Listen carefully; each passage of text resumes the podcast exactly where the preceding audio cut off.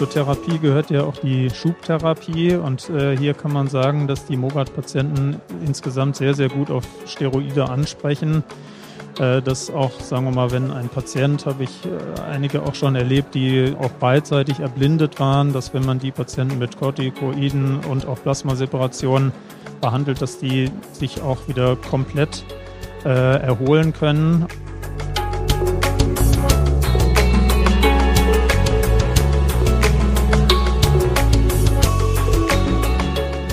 Das war die Stimme von Privatdozent Dr. Marius Ringelstein, mit dem ich mich heute zum Thema MOGAT unterhalten werde, also MOG-assoziierte Erkrankung. Und damit begrüße ich Sie ganz herzlich zu einer neuen Folge unseres Podcasts Nervennahrung, dem Podcast von Neurologen für Neurologinnen. Mein Name ist Sven Meuth, ich bin Direktor der Neurologischen Universitätsklinik in Düsseldorf und zusammen mit meinem Kollegen Matthias Meurer, dem Chefarzt der Neurologischen Klinik am Klinikum Würzburg Mitte, moderiere ich diesen Podcast. Wir sind immer bemüht, spannende und aktuelle Themen in der klinischen Neurologie zu identifizieren und mit unseren Gästen aufzuarbeiten. Ja, lieber Marius, ich äh, bin ganz froh, dich heute hier im Podcast als Gast zu haben. Du stehst ja definitiv, also für verschiedene Erkrankungen, aber allen voran auch für die MOGAT. Und ähm, ich dachte, das ist ein Krankheitsbild, was wir hier mal im, im Rahmen des Podcasts diskutieren sollten. Auch weil sich ja doch in den letzten Jahren immer wieder was getan hat. Also erstmal herzlich willkommen und ähm, ich würde dich gerne fragen, was, was gibt es Neues zur Mogat? Ja, äh, Sven, vielen Dank äh, für die Einladung auch. Ähm, ja, ich denke, es ist ein sehr äh, lebhaftes Feld, wo sich wirklich in den letzten Jahren äh, auch viel entwickelt hat. Aber auf der anderen Seite muss man natürlich auch sagen, dass wir auch noch viele offene Fragen haben. Ähm, ich denke, als absolutes Highlight dieses Jahres ist sicherlich zu nennen, dass wir neue vorgeschlagene Diagnosekriterien äh, bekommen haben, die äh, jetzt kürzlich auch in Lancet Neuro Neurology publiziert wurden und die ich persönlich eigentlich auch äh, gut finde. Hier ist es eben so, dass es ähnlich wie vielleicht bei den NMOSD-Diagnosekriterien relativ einfach ist, eine ähm, MOC deutlich positive Erkrankungen, assoziierte Erkrankungen dann zu diagnostizieren. Hier brauchen wir einen, äh, in einem zellbasierten Assay den Nachweis von MOC-Antikörpern äh, mit einem hohen Titer. Das ist definiert, als äh, größer gleich 1 zu 100. Und dann brauchen wir ein typisches klinisches Symptom oder Syndrom, da in, aller, in erster Linie natürlich die Sehnerventzündungen oder auch Myelitiden, aber auch zum Beispiel die ADEM. Was neu ist, äh, auch im Vergleich zu den 2018 von Sven Jarius schon vorgeschlagenen Kriterien, ist die Frage, wie geht man um mit relativ niedrigen Tittern. Äh, hier ist es also niedrig-titrig ist definiert als ein Titter zwischen eben 1 zu 100 und 1 zu 10. Und äh, da ist es so, dass man dann zusätzliche klinische oder auch MR-Kriterien erfüllen muss, um wirklich die Diagnose einer MOGAD dann auch stellen zu können. Jetzt haben wir ja, ähm, wenn ich das richtig erinnere, wenn man zum Beispiel kindliche MS betrachtet oder ADEM-Fälle betrachtet, man findet ja dann doch in 10, 15 Prozent der Fälle eben positive MOC-Antikörper. Lässt sich das dann allein über den Titer rausstellen oder bleibt da eine gewisse äh, Unschärfe? Also ich äh, denke, man muss auf jeden Fall unterscheiden tatsächlich zwischen kindlichen Patienten und erwachsenen Patienten, auch was die äh, klinische Manifestation betrifft. Bei Kindern ist es deutlich häufiger so, dass die Patienten einen, eine ADEM haben oder eben einen ADEM-typischen, äh, eine ADEM-ähnliche klinische Manifestation und dass äh, Kinder dann auch tatsächlich äh, in 60 Prozent der Fälle ähm, für MOC-Antikörper positiv sind. Bei den Erwachsenen ist es eher so, dass wir natürlich äh, Sehnerventzündungen und Myelitiden haben und äh, die ADEM-Manifestation eher selten ist. Im Erwachsenenalter ist es natürlich auch auf der Gegenseite so, dass wir sehr häufig, sehr viel häufiger die MS sehen äh, die wiederum bei Kindern, insbesondere unter dem Alter von elf Jahren, bei uns zumindest in Deutschland äh, und in Europa sehr, sehr selten ist. Ja. Okay, das heißt also, dein ähm, Plädoyer ist ganz klar, diese Diagnosekriterien, die werden hilfreich sein und ähm, wahrscheinlich auch nützlich, um dann Studien besser vordefinieren zu können. Ja, ja absolut. Äh, ich denke, das war auch äh, wirklich notwendig, dass wir diese Kriterien jetzt vorgeschlagen bekommen. Die müssen sicherlich auch nochmal äh, validiert werden in anderen Kohorten, aber ich bin da ganz zuversichtlich, dass die ähm, für die Zukunft auch uns begleiten werden. Was ich ganz schön finde, ist ähm, ähnlich wie in der MS-Leitlinie, ist auch jetzt in der MOGAT-Leitlinie wieder der Zusatz, wenn es keine bessere Diagnose gibt oder wenn es keine alternative Diagnose gibt. Damit hat man ja auch immer noch ein bisschen, sagen wir mal, Luft hinten raus. Ähm, mhm. Finde ich sehr gut. Du hast dich ja selbst sehr intensiv mit dem Krankheitsbild äh, beschäftigt, hast auch im Rahmen, ähm, sagen wir mal, einer ja, klinischen Studie auch eine Therapie in der Kohorte getestet. Willst du das vielleicht auch noch mal ein bisschen darlegen. Genau, also wir haben seit äh, vielen Jahren eigentlich äh, in, Düsseldorf schon Erfahrungen mit Tocilizumab äh, gemacht. Das ist ein Interleukin-6-Rezeptor-Blocker.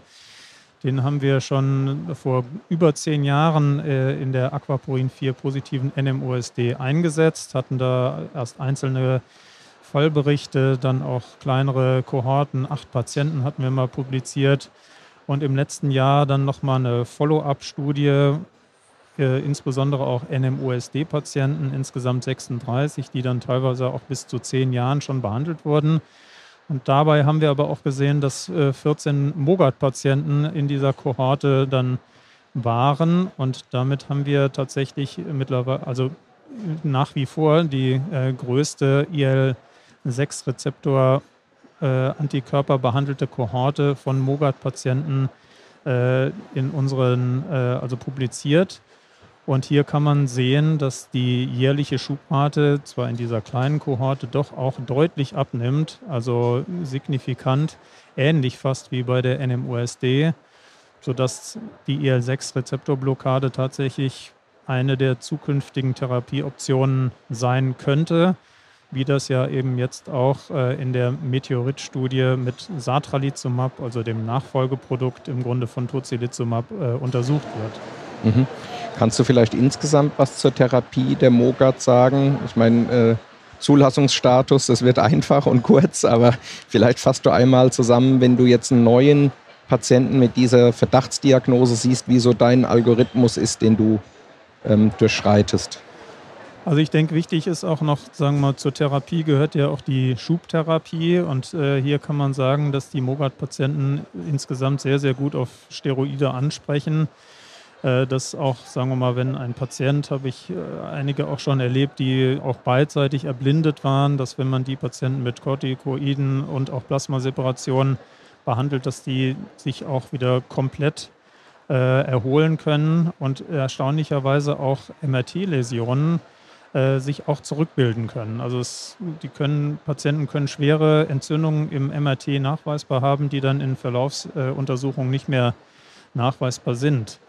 Hinsichtlich der langfristigen Schubtherapie, da ist es sicherlich überhaupt äh, zu fragen, muss man einen Patienten jetzt wie bei der Aquaporin 4 positiven NMOSD nach dem ersten Schub wirklich behandeln? Oder ist die Erkrankung möglicherweise doch etwas gutartiger und man kann vielleicht doch noch mal abwarten? Und äh, das ist die erste Frage, die man sich stellen muss. Äh, hier gibt es Hinweise, sagen wir mal, wenn der Patient anhaltend zum Beispiel hochtitrig MOC positiv ist, das wäre so ein Argument dafür, dass man ihn tatsächlich dann behandelt. Äh, auch äh, gestern hatte ich nochmal Daten aus dem NEMOS-Register auch zum ersten Mal gesehen, dass auch Sehnerventzündungen eher ein Risikofaktor dafür darstellen, dass weitere Schübe auftreten äh, und auch natürlich die Erkrankungsdauer. Also je länger jemand erkrankt ist, umso höher ist dann doch irgendwann auch die Wahrscheinlichkeit, dass ein zweiter Schub kommt. Und das ist das, was wir ja äh, behandeln und verhindern wollen. Dann stellt sich natürlich die Frage, welches Produkt nehmen wir? Es klang schon an, dass es keine zugelassene Therapie gibt. Es gibt erste Phase 3 Studien, die das äh, natürlich auf lange Sicht dann möglicherweise auch ändern werden. Wir haben einige Erfahrungen mit Rituximab gehabt. Äh, wir haben äh, auch darunter Patienten äh, behandeln können, die stabil sind, aber wir haben auch Patienten gehabt, die trotz vollständiger B-Zell-Depletion weiterhin Schübe hatten. Und wir wissen auch aus Daten von ähm, Daniel Wittham zum Beispiel 2020, dass Rituximab eine moderate Wirkung hat, aber bei weitem nicht so gut wirkt wie zum Beispiel bei der NMOSD. Man kann Azathioprin oder auch Mycophenolat Mofetil einsetzen. Äh, auch hier denke ich, ist die Effektivität ähm, moderat. Äh, wir in Düsseldorf äh, haben, wie gesagt, viel Erfahrung mit der Interleukin-6-Rezeptorblockade und würden äh, off-label auch viele Patienten dann schon derzeit mit Tocilizumab zum Beispiel behandeln. Da würde ich trotzdem gerne nochmal einhaken. Also wir haben ja dann offensichtlich generelle Immunsuppressiva, wenn du äh, Mycophenolate, Mofetil ansprichst, Azathioprin oder dann eben monoklonale Antikörper. Das ist ja auch ein preislicher Unterschied. Würde man jetzt bei jeder Therapie sozusagen einen Kostenübernahmeantrag bei der Krankenkasse stellen, also auch für die ähm, genannten Azathioprin beispielsweise? Und wie ist da deine Erfahrung? Also ist das Tocilizumab etwas, was man ähm, leicht genehmigt bekommt oder ist das je, bei jedem einzelnen Patienten ein langer Prozess?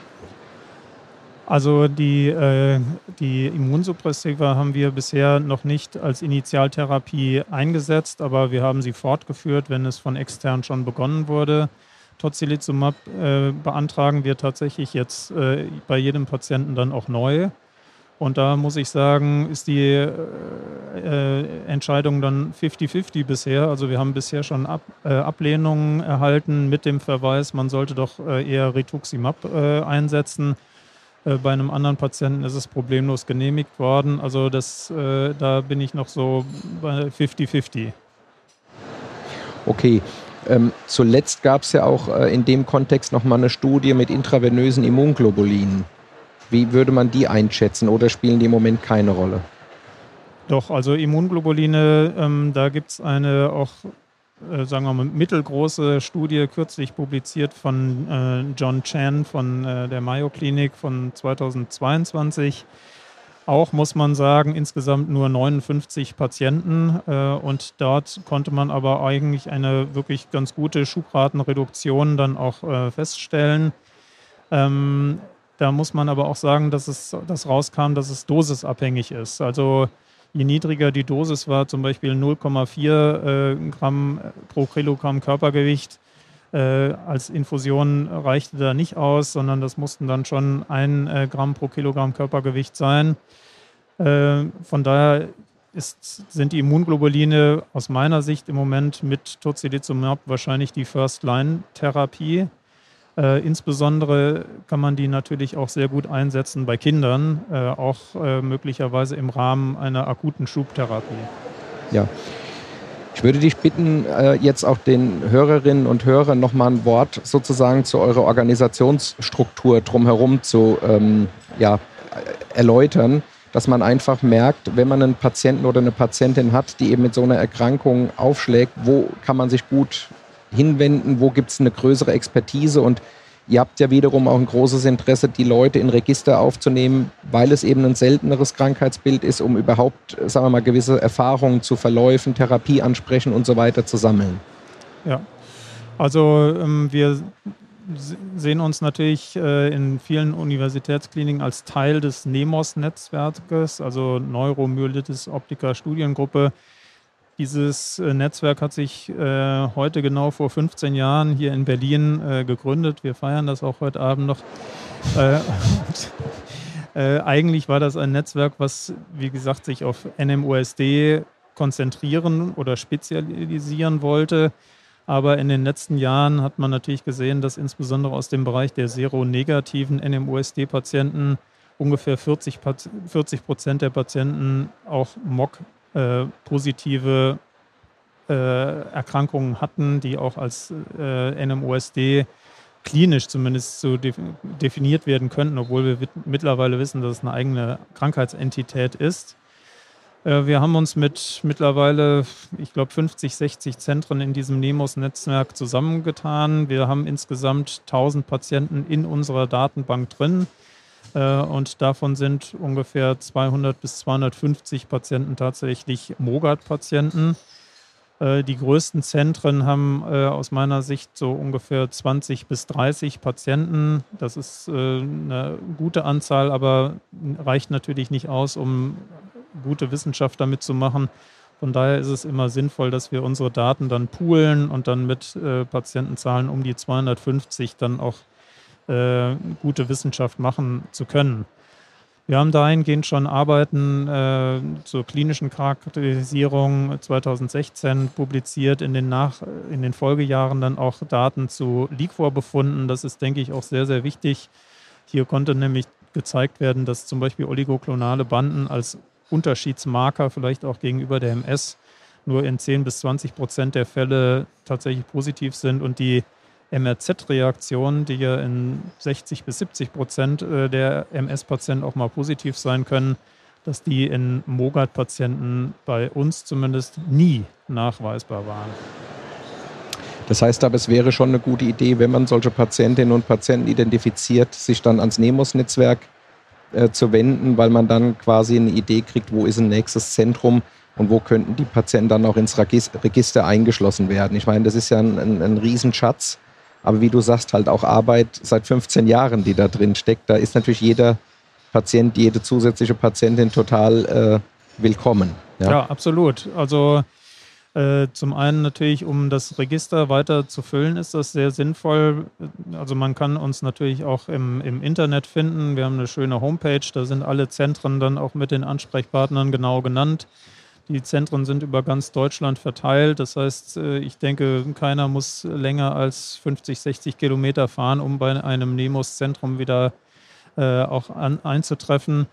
Und wie gesagt, es gibt jetzt auch die ersten äh, Zulassungsstudien für neue Medikamente. Auch wir sind in Düsseldorf daran beteiligt, an der Meteorit-Studie, wo Satralizumab gegen Placebo untersucht wird. Und wir sind natürlich sehr interessiert daran, auch äh, die Patienten möglicherweise in diese Studie aufzunehmen, um in dem äh, Feld der also schubprophylaktischen Immuntherapien dann wirklich weiterzukommen. Und das geht bei diesen seltenen Erkrankungen ja eigentlich nur um äh, im, durch die Einschlüsse von diesen Patienten in äh, Studien.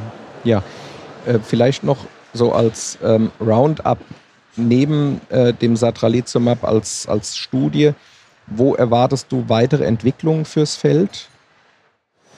Ja, es gibt ja noch eine andere äh, Zulassungsstudie, ähm, die äh, einen äh, humanisierten monoklonalen Antikörper gegen den neonatalen FC-Rezeptor untersucht. Äh, das ist sicherlich auch ein spannendes Feld, auch ein Wirkmechanismus, der eben äh, im Bereich der Myasthenie schon äh, auch dann eingesetzt wird oder wurde. Und äh, da sehe ich sicherlich noch Optionen. Ich glaube, die bei der B-Zell-depletierenden Therapie ist auch noch nicht das letzte Wort mit Rituximab äh, gesprochen. Ähm, ich sehe da auch noch Potenzial nach oben. Also das wären noch so zwei andere Stränge, die wahrscheinlich äh, es sinnvoll in, sind, weiter zu verfolgen. Gut, das heißt, ähm, wir sehen da Dynamik äh, im Feld. Und ich nehme an, die Studien entsprechen allen Kriterien mit Multicenter und so weiter. Und trotzdem kommt man am Ende doch auf überschaubare Patientenzahlen. Umso wichtiger ja nochmal der Aufruf, dass wenn irgendwo Patientinnen und Patienten detektiert werden, die dem Netzwerk zuzuführen, damit eben vielleicht auch Studien durchgeführt werden können, wo dann nicht Gruppengrößen von 20 versus 20 äh, entstehen. Auch für die sind wir dankbar, aber die können natürlich nicht sozusagen die ganze Population abbilden. Ja, absolut. Also gerne immer an, an uns oder auch an die anderen NEMOS-Zentren die Patienten schicken. Äh, die Studie mit Satralizumab ist jetzt mit 152 Patienten, glaube ich, geplant. Es ist eine Multicenter-Studie. Einige Zentren im, in äh, Deutschland sind natürlich in, äh, involviert, aber auch weltweit sind verschiedene Zentren dabei. Und wir freuen uns über jeden Patienten, den wir screenen und dann auch einschließen können. Lieber Marius, vielen Dank. Ich glaube, du hast uns allen äh, die Mogat ähm, ja, näher gebracht. Wir haben eine Vorstellung und ähm, ich glaube, die Arbeit im NEMOS-Netzwerk und natürlich auch dein persönlicher Einsatz ums Krankheitsbild ist gar nicht hoch genug zu hängen. Vielen Dank. Ja, vielen Dank für die Einladung nochmal. Damit wären wir wieder am Ende unseres Podcasts Nervennahrung, dem Infopodcast von Neurologen für Neurologen und Neurologinnen. Wenn Ihnen oder euch die Folge gefallen hat, dann empfehlt uns doch bitte weiter. Diese und weitere Folgen rund um spannende Themen der klinischen Neurologie finden Sie auf allen gängigen Podcast-Plattformen wie beispielsweise Apple, Spotify, Google und Co. Und natürlich können Sie den Nervennahrungspodcast auch jederzeit googeln und reinhören.